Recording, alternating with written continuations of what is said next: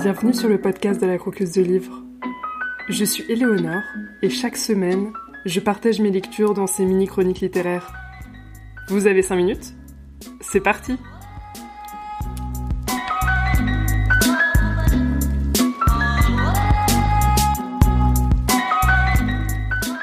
Aujourd'hui, je vous retrouve dans un nouveau format sur l'émission. Une fois par mois, je vais vous parler des livres, des BD et des autres objets à pages que j'ai lus et que j'ai aimés le mois passé. Et ce, même si je ne vais pas leur consacrer une chronique à eux tout seuls. Ça serait quand même bête de passer à côté de ces lectures. J'en profiterai pour parler de l'actualité des livres dont j'ai déjà parlé dans l'émission. Donc, bienvenue dans les livres que j'ai croqués en octobre 2022. Au programme, deux BD et un roman young adulte.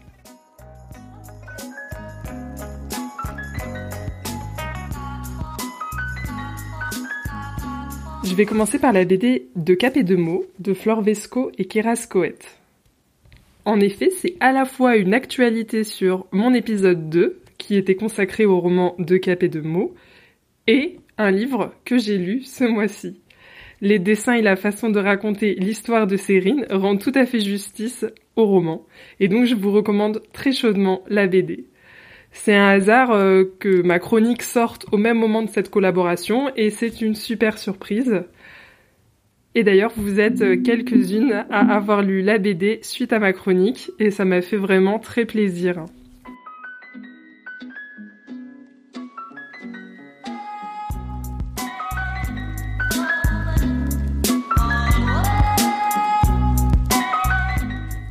BD, encore une fois, j'ai lu euh, Symphonie carcérale, petite et grande histoire des concerts en prison, de Romain Duterre, qui est un ancien animateur euh, culturel en prison.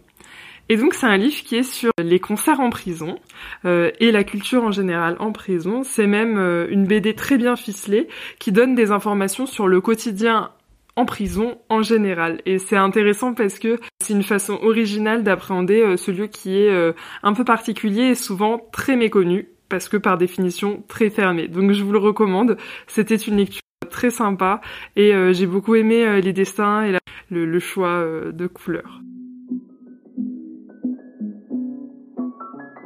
Et enfin, un autre roman que j'ai bien aimé pendant 7 octobre 2022, c'est le roman les noces de la renarde de Florian Soulas. Donc c'est une histoire qui se déroule au Japon à deux époques différentes, 15e siècle d'un côté, 21e siècle de l'autre.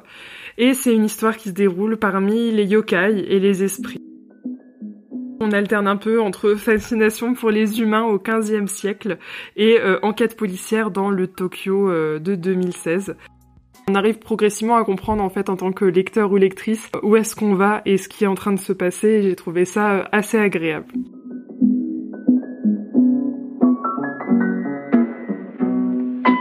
Et enfin, mes deux coups de cœur euh, du mois d'octobre, mais auxquels je vais probablement euh, consacrer un épisode, c'est le dernier roman de Clémentine Beauvais, Les Facétieuses, et euh, le deuxième, qui est complètement différent, euh, c'est La papeterie Tsubaki de Ogawa Ito, qui est un livre que m'a conseillé euh, Marion, la podcasteuse qui se cache derrière le podcast La page sensible, que je vous recommande vivement.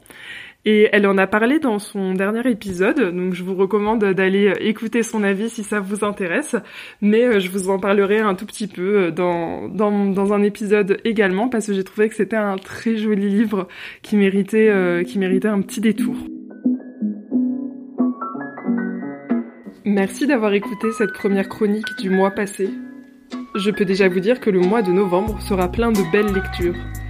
On se retrouve donc pour le bilan du mois de novembre, début décembre. À bientôt